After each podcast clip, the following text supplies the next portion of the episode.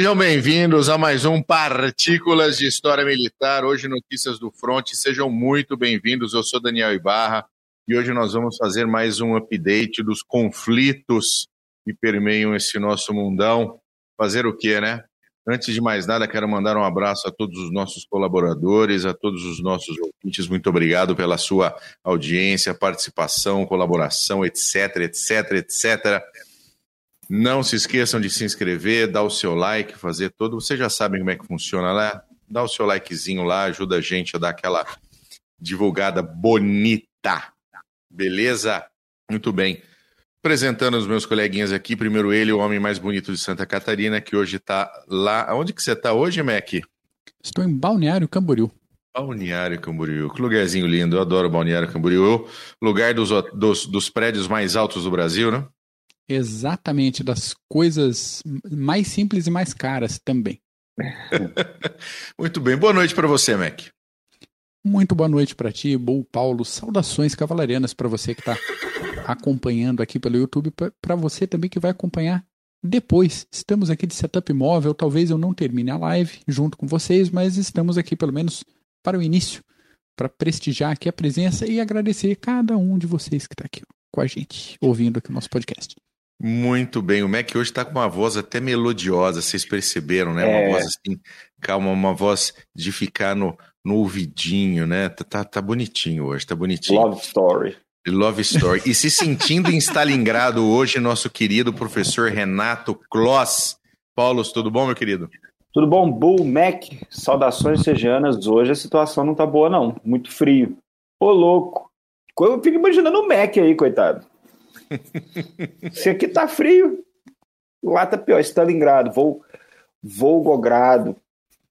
A situação Olá. tá desse jeito hoje. Olha lá, tá com cara de Mr. Robot agora lá o Mac, tá vendo? Muito Pronto, bom. Quero mandar um abraço aqui pro pessoal que tá aqui no chat, pro Emilson, pro Luiz Meirelles, Simons vai a merda, Didão, Yuri, o Igor, grande Marcelão, ó o Chutes ali, Chutes, Chutes, Chutes. Muito bem. Ô, ô Simons, eu tô te devendo uma visita aí, né, cara? Que coisa. Um dia eu vou. Antes de você viajar, eu vou. Pode ficar tranquilo. Promessa é dívida, tá? Promessa é dívida. Daniel Araújo, tudo bom? Boa noite. Mac, mas vamos começar com os teus updates antes que você precise nos deixar nesta noite geladinha de maio.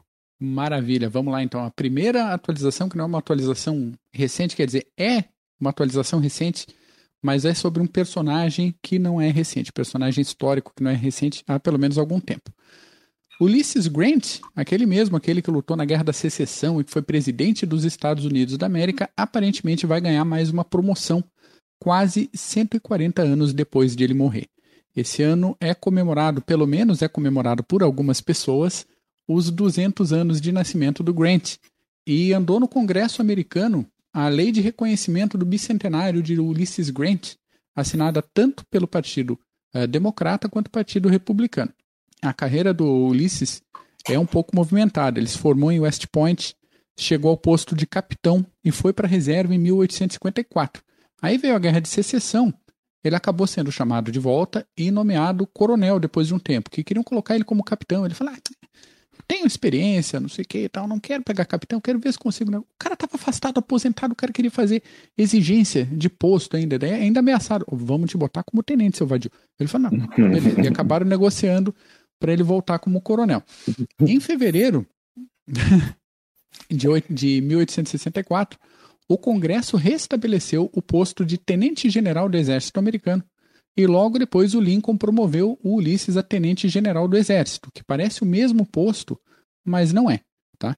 E esse posto só tinha sido ocupado antes pelo George Washington e pelo Winfield Scott.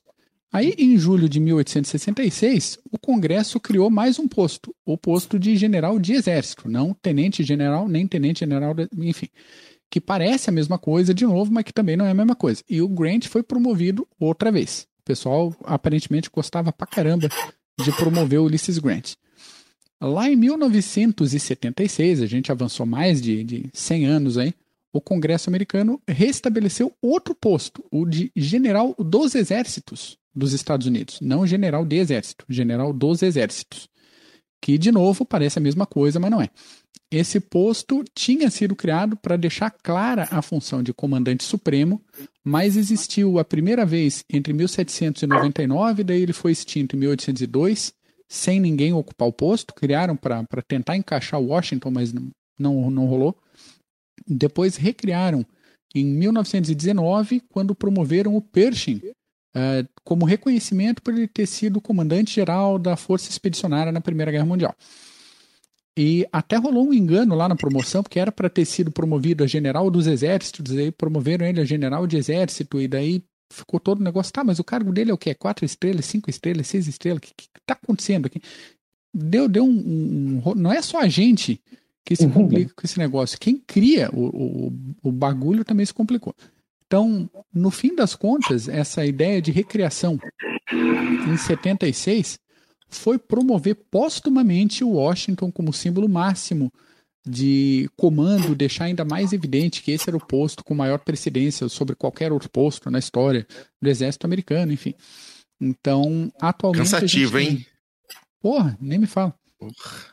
A gente só teria o Washington e o Pershing nesse posto de general dos exércitos dos Estados Unidos. Aí, que nos últimos anos da presidência do Grant, isso a gente volta lá para a década de 70, ele terminou o mandato em 77, 1877, salvo engano, começou já a rolar todo um trabalho de ressignificação, releitura da história, que romantizava as ações dos líderes confederados e meio que vilanizava, esculachava os malditos yankees opressores do norte. Que negócio, todos unionistas, malditos, malvados, banda de Fiat Maquenga. E isso acabou respingando por décadas no reconhecimento público do Ulysses Grant. Então, até a tumba dele foi vandalizada. Na década de 80, 90, é, era uma, uma, uma bagunça. Mas esse trabalho de reconhecimento finalmente está sendo refeito. A data de aniversário dele já passou. Era para sair essa promoção na data de aniversário, lei do bicentenário, reconhecimento bicentenário. É, foi 27 de abril, salvo engano. E mas também espera que seja aprovada no Congresso, que o Biden assine, o Grant vai ter mais uma promoção, e daí aquele cargo que era para ser o supra-sumo de todas as promoções que nunca ninguém viu, vai ter três, em vez de ter dois. O rolo ainda não, não é só do Exército. Na Marinha também teve um caso parecido com isso, quando 1899 foi criado o posto de almirante da Marinha, não almirante só, almirante da Marinha, só para promover o George Dewey na vitória que ele teve na Batalha da Baía de Manila, na Guerra Hispano-Americana. Aí tudo bem, até que em 1944 foram criar o posto de é, almirante de esquadra dos Estados Unidos e falou, peraí, qual que tem precedência então? Va vale dele, vale não dele, o dele é equivalente ao Pershing, tá? Então a gente está criando um que é acima dele, mas não é. Na Marinha resolveram mais prático, assim, fala. Então, beleza. Isso é puramente é, de reconhecimento e deixa de ladinho aqui o cara, fechou, fechou e vamos seguir a, a, a hierarquia. Todo esse rolo de termo é para dizer que 140 anos depois da morte do cara, o cara vai ser promovido de novo. ah, é. Tarda, mas não falha. Exatamente. Agora a gente passa de Estados Unidos para Somália. Aconteceu essa semana as eleições na Somália e eles elegeram Hassan Sheikh Mohammed como presidente do país. O sistema eleitoral da Somália é um pouquinho conturbado, com eleição indireta, são acho que 328 um deputados. É, então toda essa galera acaba votando numa eleição interna para escolher o presidente. Essa votação, pelo menos, foi transmitida online, então o pessoal pôde é, ver a baderna que estavam fazendo na televisão local. No fim das contas, o Hassan conseguiu superar os outros 35 candidatos à presidência, disparando aí uma onda de comemorações públicas muito felizes pelas ruas com tradicional gritaria, bebedeira e salva de tiros pro alto que rendeu algumas vítimas. Ele já tinha ele já tinha ocupado o cargo entre 2012 e 2017, foi sucedido pelo Mohamed Abdullah de Mohamed e agora voltou trouxeram ele de volta. Sabe que negócio de pegar um, um ex-presidente que já tinha feito um monte de merda e daí entrou alguém no meio do caminho e falou: ah, vamos trazer o cara novo. Nunca dá certo. A proposta Figurinha do repetida. Hassan, é. A proposta do Hassan é também inovadora, né? Inovadora. É costurar um, um governo inclusivo na Somália e focar bastante em corrigir os erros do último governo, que afundou o, o país em casos de corrupção, uh, aumento de ataques de grupos terroristas como Al-Qaeda, Al-Shabaab. E, assim, na prática, os últimos dois anos do governo da Somália praticamente não tiveram governo. Tá? E esse novo presidente e, e, e, também um antigo presidente não tem lá uma tarefa muito fácil pela frente, se é que ele vai encarar a tarefa. O que a gente sabe, de fato, duas coisas. Primeiro, ganha eleição na Somália quem tem dinheiro para comprar mais deputado. Isso não é segredo para ninguém. Né? Tá funcionando assim há cerca de 50 anos que não tem votação livre, aberta na Somália e vai continuar, sei lá por quanto tempo. Outra coisa, logo depois da eleição do Hassan, o Biden aprovou o envio de algumas centenas, segundo ele, de soldados para a Somália, com a missão de combater o Al-Shabaab. Espera-se, espera-se que a força enviada seja em torno de 500 soldados. O Pentágono falou em 450, tem gente que falando que pode chegar até 600. E o Pentágono diz que essa tropa não vai se envolver diretamente em combates, ela vai treinar forças locais para combaterem por si mesmas. Igual a 92. Eu já vi esse filme. Igual a 92. Exata, exatamente. Eu já vi Ainda esse assim, filme. Tem, tem uma lista com o nome de 12 pessoas que são objetivos prioritários de uma missão que diz que não vai lá para combater. Vou contar um segredo, viu? Às, Mohammed dá errado. I did. Às É- vezes é só dá errado. É, Black é Hawk um- Down. Exatamente. Black Hawk Down. E saindo então da África, entregando aqui um, o início de assunto para a equipe mais competente de história militar e de análise geopolítica deste país, durante essa última semana, vocês são, vocês são, vocês merecem, merecem reconhecimento. Durante essa última semana a gente Nós acompanhou toda toda a movimentação da Suécia e da Finlândia no sentido de solicitarem oficialmente o ingresso deles desses países na OTAN. O Putin está dando pulo no Kremlin, claro. As autoridades russas dizem que vão tomar ações proporcionais, vão reafirmar as fronteiras, vão rearmar uh, toda a divisa ali com os países nórdicos. Os russos falam que estão sendo oprimidos, que estão sendo ameaçados de novo. Por e a gente, é, e a gente sabe que é exatamente esse tipo de atitude que está fazendo a Suécia e a Finlândia correr para pedir ingresso na OTAN, não é mesmo? Vendedor do ano da OTAN é o Putin, cara.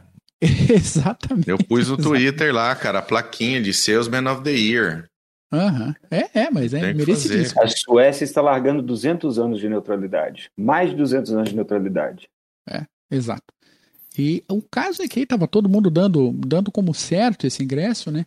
E a Turquia já adiantou o voto e disse que não aprova a entrada desses países na OTAN. Segundo Erdogan, aquela beleza de governante democrático, a Suécia e a Finlândia abrigam curdos que estão sendo considerados membros de organizações terroristas pela Turquia. E tanto a Suécia quanto a Finlândia estão negando pedidos de extradição dessas pessoas. O do ministro de né? Relações. É, exatamente. O ministro das Relações Estrangeiras da Turquia disse que países que apoiam o terrorismo, segundo ele, não devem se tornar aliados na OTAN. As autoridades da Tipo, Suécia. tipo Erdogan. Tipo Erdogan de novo, exatamente. exatamente. As autoridades da Suécia e da Finlândia já anunciaram que em breve vão fazer uma visita ao Erdogan, mas ele disse que nem precisa gastar dinheiro, não precisa, É, falou que nem, nem, vai- nem vai. não, nem perde tempo vindo para cá que a minha decisão não vai mudar. Então o cenário aqui não é uma simples discordância de um país. O ingresso na OTAN precisa ser aprovado por Pelos unanimidade. E sem o Pelos voto da 30 membros. Turquia, acabou a conversa de, de, de entrada na OTAN. A minha dúvida é o seguinte, daí eu já passo a bola para vocês aqui, dando um abraço para todo mundo que está chegando no chat, está mandando mensagem para nós. E se tiver abstenção, rola? Não Rapaz, sei. não sei. Não sei, boa pergunta. Acredito que não. Porque se tem que estar em, em unanimidade. Boa pergunta. Acredito Eu que vou, eu vou. Tem, tem fonte que fala que tem que ser aprovado por todo mundo. Eu vou pesquisar. É, e, eu, e tem fonte de entrevista que falou assim: ah, o Erdogan disse que vota não. E teve fonte que falou assim: o Erdogan disse que não vota sim. São duas coisas muito Isso. diferentes. A Turquia pode se abster. Isso. o, o Simons o Simons está colocando no chat que rola. Vai, vai, é, vai acontecer. abstenção. Vai, rola com abstenção?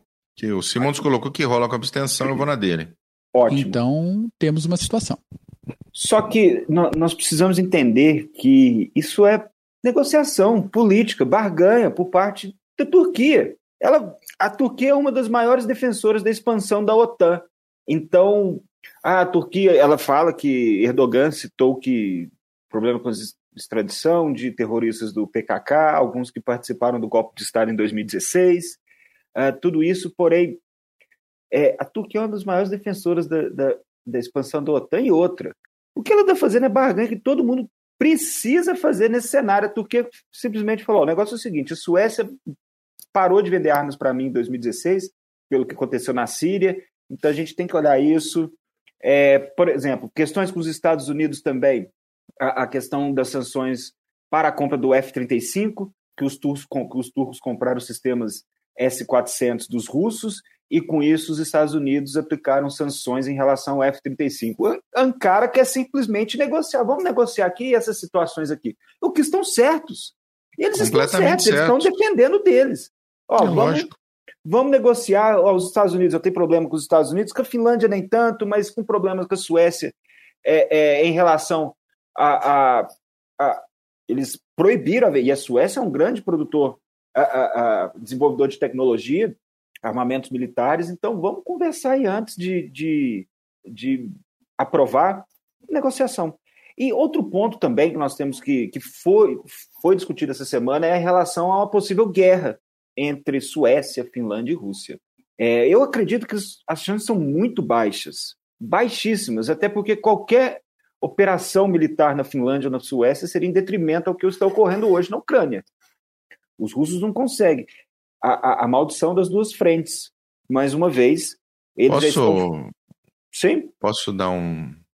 A gente também falou que a Ucrânia era baixíssimo, baixíssima chance. Sim, mas eu acredito que agora eu não, não, eu nas minhas fichas eu não colocaria.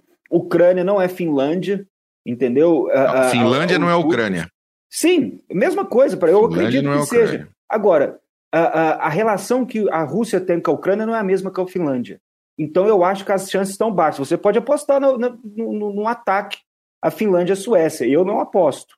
Hoje, o que eu aposto são medidas de coerção, desinformação, violação de espaço aéreo, ataque cibernético, uso de imigrantes como forma de desestabilização, mas ataque, posicionamento de armas nucleares em Kaliningrado como uma forma de mensagem. Só que um ataque, se ele atacar, ponto para ele ou ponto para a Finlândia, mas eu acredito que não. É. E se atacar, tem que atacar antes de assinar o acordo com a OTAN. E outra coisa também, a Finlândia e a Suécia já possuem a, a, alguns. Eles fazem parte da União Europeia. Então, eles já possuem algumas operações militares junto dos a, a outros países da OTAN, então eles já estão meio que integrados também. Eu acredito que agora a questão. Putin falou agora que, e o Medvedev, que talvez colocariam a, a soldados na fronteira, mas que não acredito que um ataque, ainda mais o que está acontecendo hoje na Ucrânia, é muito difícil. Talvez a longo prazo. Né? Se ele sobreviver, né? Se o Putin sobreviver. Saiu uma notícia hoje que ele tava, estava fazendo uma cirurgia. Ainda tem isso. De retirada de líquido, drenagem, sei lá. Tá capengado, viu? Tá bem. Eu acredito Bom, que daqui para frente. Talvez se ele morresse logo, a guerra podia acabar logo, né? Isso é o fim da guerra, com certeza. É. 82 dia de campanha. Nós já estamos. É, Kiev não caiu, Zelensky não fugiu, o Moskva fundou, mas Mariupol caiu. Mariupol Ali caiu. não tinha jeito. Mariupol caiu. Mas é, é, até as forças ucranianas, elas, elas é, for, eles afirmaram que a missão foi cumprida. Foi cumprida a missão que era prender tropas em Mariupol para não se deslocar para Kharkiv, no caso, Kharkov, como eles falam. Eu acho que é um pouco forçado demais, mas eles seguraram forças russas que poderiam estar lutando em outras partes. Isso é fato. É, é, e outra, os russos meio que tentaram desacreditar do, do, do, dos defensores lá do, de Azovstal, que Azovstal caiu hoje, por isso que nós estamos citando, né? Sim. O, o Bull deu até a notícia mais cedo. Só que eles falam, olha, são neonazistas do batalhão Azov, mas não, as forças de Mariupol elas foram encurraladas até a fábrica de Azovstal. Então você tem policiais, bombeiros, milícias de defesa, você possui é, é, guardas de fronteira, tudo. Não, tinham muitos civis, inclusive, em Azovstal. Que fugiram e foram encurralados lá a, a, a, na, na fábrica. Então, eles falam que, ó, Mac. Beijo, Mac. Mac, meu querido, um beijo. Beijo. Até a próxima. Bom, eles falam que prenderam tropas que poderiam estar em outros lugares. Como nós falamos, é um pouco forçado, mas não deixa de ser algo heróico. Eles resistiram a todo o poderio russo. E outro ponto também: parece que ainda há defensores lá, que não foram todos evacuados. Pessoal então, lá nos, nos túneis lá embaixo, né? É, ainda não foram todos evacuados. Eles evacuaram 53 feridos, se eu não me engano, e mais 211 soldados. Ah, ah, ah, porém, pelo que parece, há mais soldados ainda para serem evacuados. Criaram um corredor humanitário, os civis, vale lembrar que os civis foram evacuados no começo do mês, né? Sim. Então agora são apenas o, o, o, o, no caso, as forças remanescentes. Então acredito Mas de, que sim. de qualquer maneira, o, do ponto de vista do ponto de vista moral, uh, já, já ficou muito ruim para pra, as tropas russas, né? Não, não, não ter tomado Mariupol logo de cara. Todo, toda essa, essa moro, toda a morosidade no leste e no sul, né? Para a tomada de toda essa de toda essa porção que de repente virou objetivo, né? Depois que eles tomaram pau em Kiev, uh, já e, e, você vai mostrar o mapa dos objetivos Sim. ainda, né? A gente vai colocar o mapa dos pode objetivos. Colocar, pode colocar. Olha lá, para a gente ver a mudança de objetivos. Esse primeiro é o mapa da situação. Aqui, ó. Olha Perdão, a mudança. O mapa da situação. Mapa da situação. Então nós temos agora uma mudança. O centro de gravidade agora está todo no leste da Ucrânia. E agora, olha lá, coloca por favor no, no, no outro. Olha a mudança dos objetivos. Nós falamos naquele, uh, uh, naquele episódio que você trocar objetivos, você precisa ter objetivos claros e definidos. Se você trocar os objetivos, é, é errado numa campanha militar. Olha lá, em março, qual era o objetivo dos russos? Atacando através de Kar Kharkiv, Kharkov, através do sul, partindo da Crimeia, seria através de Mariupol, e subiriam e pegariam todo o leste ucraniano ali, a leste do, a, a, a, do Dnieper. Eles foram diminuindo, olha lá. Em abril, abril já retraíram um pouco, ficaram presos em, em Kharkiv. Agora estão tentando apenas num, num avanço lento, estão quase que atolados, estão tentando fechar, principalmente a, a, na cidade de Sverodonetsk, acredito que seja esse o nome, que eles estão a, tentando atacar, porém, eles estão. Lembra quando nós discutimos no começo que, olha, a situação do leste, eles vão tentar, tentar através de manobras, cercar o exército ucraniano. Mas isso não está acontecendo até agora. Então, o ponto, o ponto alto dessa campanha no leste foi a, a, a curva do rio, a batalha do rio Siversky Donetsk. É uma sacanagem, que aqui em Minas Gerais a gente fala que curva do rio é quando você encontra o povo doido, ó, oh, cheguei lá, parecia uma curva de rio. É um enrosco. Exatamente, é onde as tralhas param. É um enrosco. Os, os russos tentaram atravessar o rio a partir do dia 5 de maio desse mês. Então, essa é uma frente, chama a frente de Liman Sieverodonetsk, o nome da frente, ali no leste, e eles tentaram atravessar esse rio no dia 5.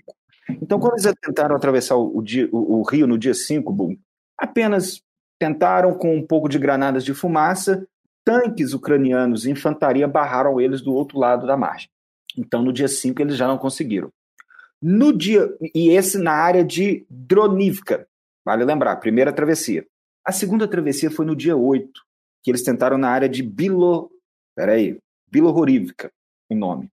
E eles tentaram construir, eles chegaram a construir uma ponte flutuante, só que foram destruídas pelos ucranianos que observaram já desde muito tempo através dos drones a construção, mapearam o local e usaram artilharia para destruir essa travessia, toda a travessia dos russos.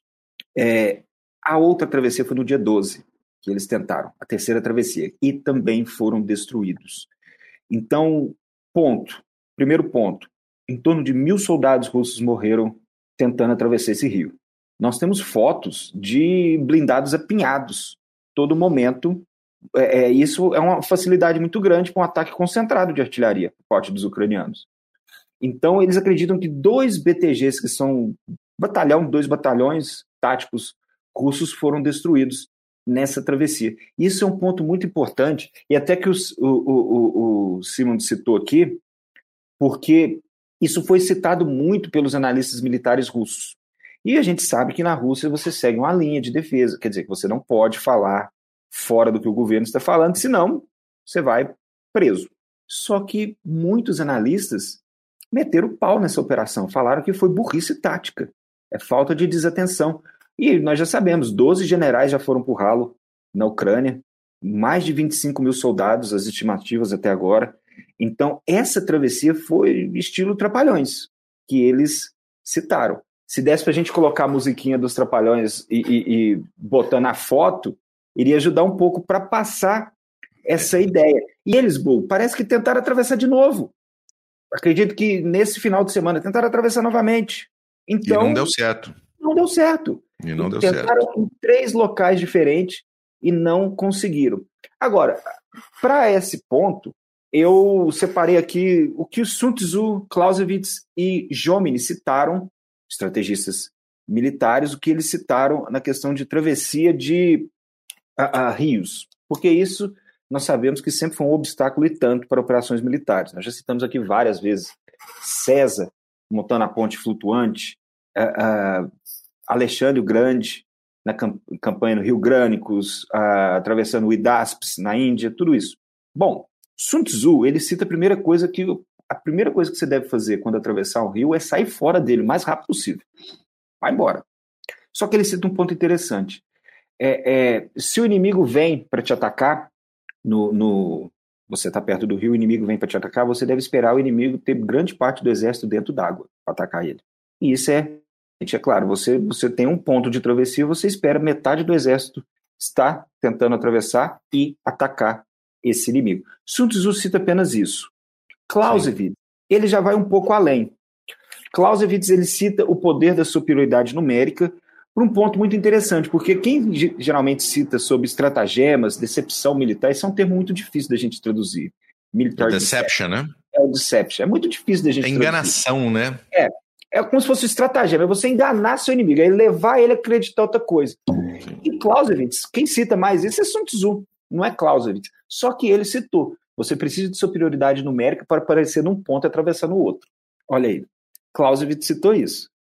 Mas o que uh, uh, mais deu grandes ideias, que citou abertamente sobre a travessia de rios, foi o barão Antoine de Jomini, que ele fala que é suíço, não francês, apesar de que ele lutou pelo exército uh, francês, pelo exército russo, Napoleão invadiu a Rússia e não sabia o que, que ele fazia. Era Napoleão... outra época. Outra época. Outra época, amiguinho. É interessante. É, e que depois ele escreveu ah, das guerras napoleônicas, que Clausewitz e Jomini que escreveram. Só que Clausewitz morreu cedo e Jomini viveu muito tempo e Jomini vivia de escrever. Então ele ah, tinha outros objetivos também. Não que esses sejam objetivos escusos, mas ele teve mais tempo para escrever. E Jomini ele cita alguns pontos aqui. Primeiro que você tem que escolher cuidadosamente o local de travessia, onde você vai atravessar. Mas primeiro, primeiro ponto, eu vou até ler aqui, ó, se você me permite, que ler. Dá à vontade. É rapidinho. Finge que a casa, finge que a casa é sua. Não, porque olha só, ele cita aqui, são quatro pontos. O primeiro, ó, essencial que você engane seu inimigo. De novo, enganar o inimigo. Em relação ao ponto de passagem, até para ele não acumular forças no ponto de travessia. Exatamente, você tem que fingir, até porque se você fala eu vou atravessar ali, o inimigo vai a, a, acumular forças e barrar a e, sua e travessia. assim, isso, isso é interessante porque os russos sempre foram muito bons em Deception, né, na Maskirovka. Em você, em você, em você usar informações reais para você colocar uma outra, para você dar uma outra situação para o seu inimigo. E nem isso eles conseguem fazer mais. Nem isso, nem isso. a, possuem superioridade numérica, mas mesmo assim a, a, falharam e muito nessa, nessa travessia. Nós temos outro ponto também que me fala, só pa passando um mais à frente, só que ele fala que toda a construção de dessas pontes flutuantes, você precisa mandar um, um, um grupo à frente para proteger, se caso você tem forças de defesa que tentam te barrar. O que não ocorreu no dia 5, na primeira tentativa. Que tanques e infantaria do outro lado da margem atacaram a travessia. Então, nós temos esse ponto.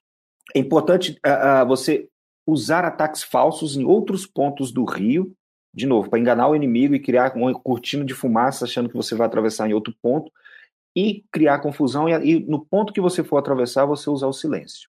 Beleza.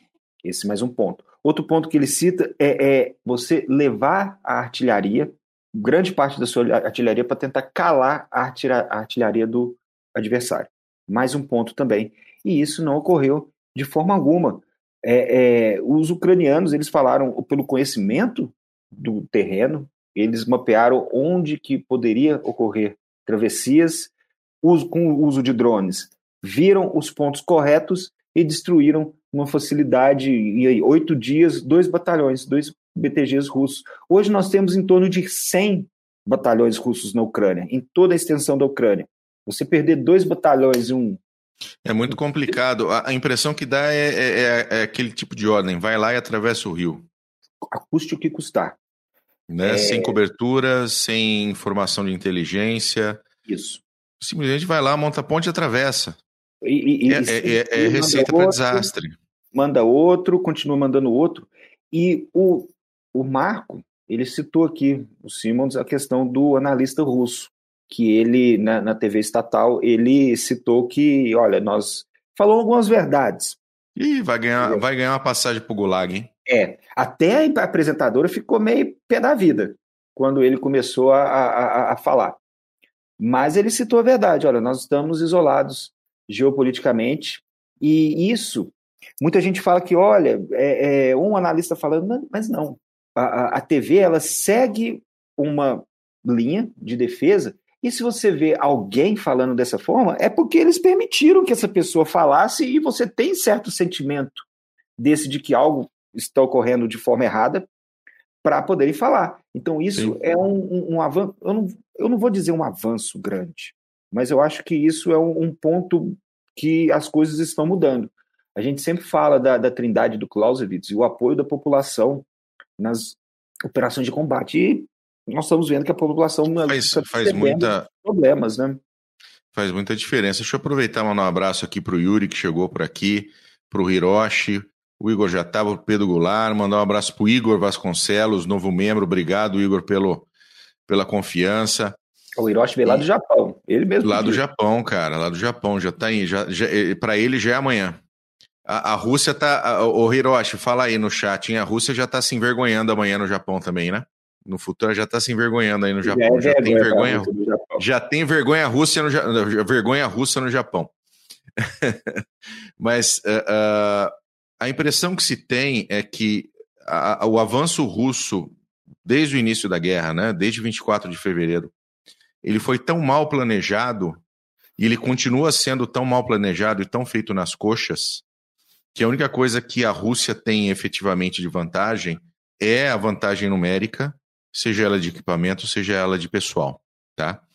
E, e, obviamente o seu, o seu tamanho, a sua posição estratégica e a possibilidade de poder, especialmente pelo leste, pelo sul, poder invadir a Ucrânia. Mas ela vem perdendo força, ela não vai conseguir manter esse, esse processo todo por muito sustentar. mais tempo. E você sustentar uma máquina de guerra da forma que eles estão sustentando, uma hora acaba. Você não consegue manter. Você não consegue ter o, a moral elevada para continuar atacando. Então, eu, uh, uh, Bu, saiu nesse final de semana um vídeo de certos uh, reforços daquela milícia de Donetsk e Luhansk que lutam pelo uhum. lado russo. Muita gente fala que eles são recrutados na rua mesmo, vem cá. Pegam eles. Eles foram mandados para o combate com rifles Mosin Nagant, da Segunda Guerra Mundial, capacete de aço. Então, olha que ponto que está chegando as forças russas.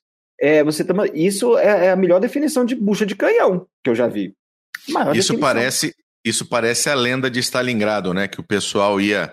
Isso é lenda, tá, gente? Só para vocês ficarem bem para vocês entenderem aquela lenda de que ia um, um com rifle e o outro segurando a munição. Isso é lenda, munição, tá? exatamente. Isso é lenda, tá? Não, isso não aconteceu, não. Mas parece lenda de Stalingrado. Parece lenda de Stalingrado. Então, é, é uma coisa surreal. Quer dizer, surreal que nós vamos ver, que a gente observa porque nós sabemos quais são os objetivos dos russos, mas isso mostra a, a, a que ponto está chegando a, a falta de manutenção dessas forças em todos os aspectos. Então, para você. Muita gente estava citando os rifles da Segunda Guerra Mundial, só que capacete de aço também. É uma foto que, se você botasse preto e branco, você falava que foi uma ofensiva de 1944. Não era algo de hoje em dia. Então, mais um ponto também. São 82 dias de campanha. Então, a, está longe de terminar a, a, campanha, o que eu acredito. Só que eu acho que, em termos a, a, a, de ganhos militares não vai passar do sul e daquela região do leste. Talvez os russos tentam consolidar um pouco mais de terra para usar de barganha numa negociação, uma eventual negociação, apenas isso. Eu não acredito que operações militares de grande vulto, uh, do jeito que as forças estão dizimadas, as forças russas, não acredito. E assim, a Transnistria tá, tá quietinha, né, nos últimos dias. Parece que abaixou a poeira lá né? Parou, parou aquelas, aquelas informações a não, estamos sendo atacados, os ucranianos e etc. E o negócio deu uma, uma aliviada, uma acalmada, parou de ter muita. É, é, forças proxies russas atacaram, nós citamos no último episódio. Sim, só sim. que não acredito que. Ah, quer dizer, não acredito não. Nessa parte da Transnistria, eu acredito que tudo pode acontecer ali próximo só que eles precisariam de uma ponte via Odessa. E que até agora em Odessa não, não vem acontecendo muitas coisas. Eu vi essas notícias que eles estavam cavando defesas para defesa de Odessa e eles acharam artefatos arqueológicos, ânforas, do século VI, VII a.C., cavando trincheira para construir defesa. Só que agora, os bombardeios russos continuam em toda a Ucrânia. Lvov, continua. Odessa, continua.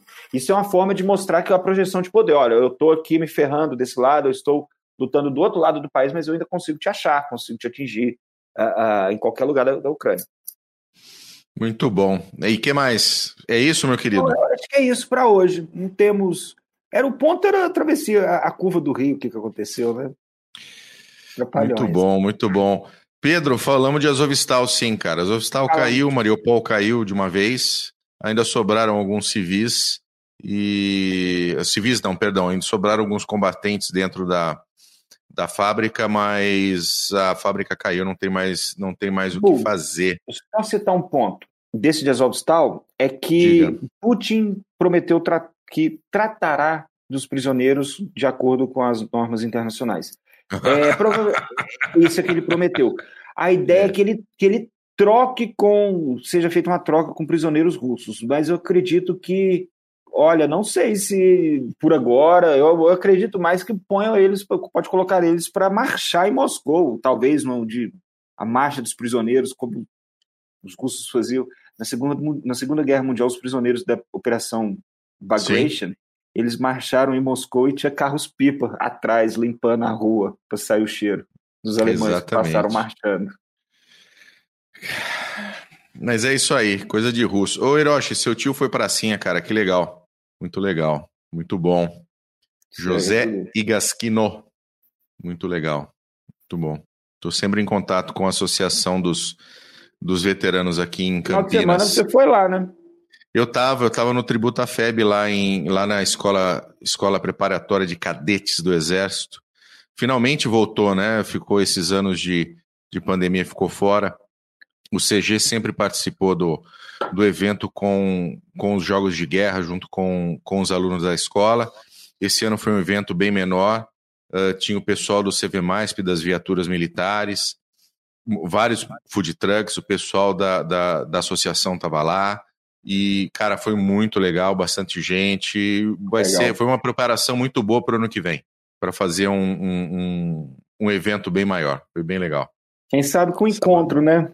Agora que as quem coisas voltaram ao normal. Se voltar ao normal, quem sabe que o encontro nacional do CG. é muito, realmente muito bom. Ó o Sopa aí ó, também, ó.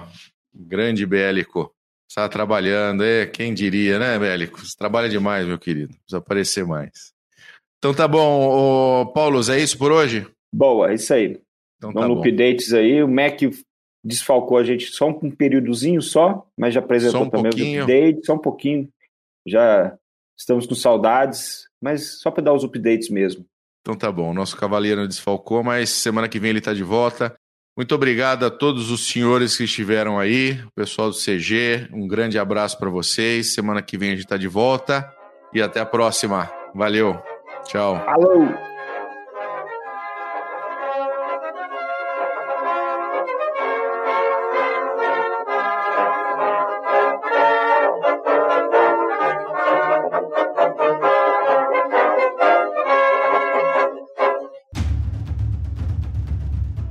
processo de internacionalização das empresas vem colocando cada decisão institucional à prova. E para ter destaque nesse cenário cada vez mais dinâmico, é necessário que o profissional compreenda questões políticas, geopolíticas, estratégicas, diplomáticas, jurídicas, sociais e éticas.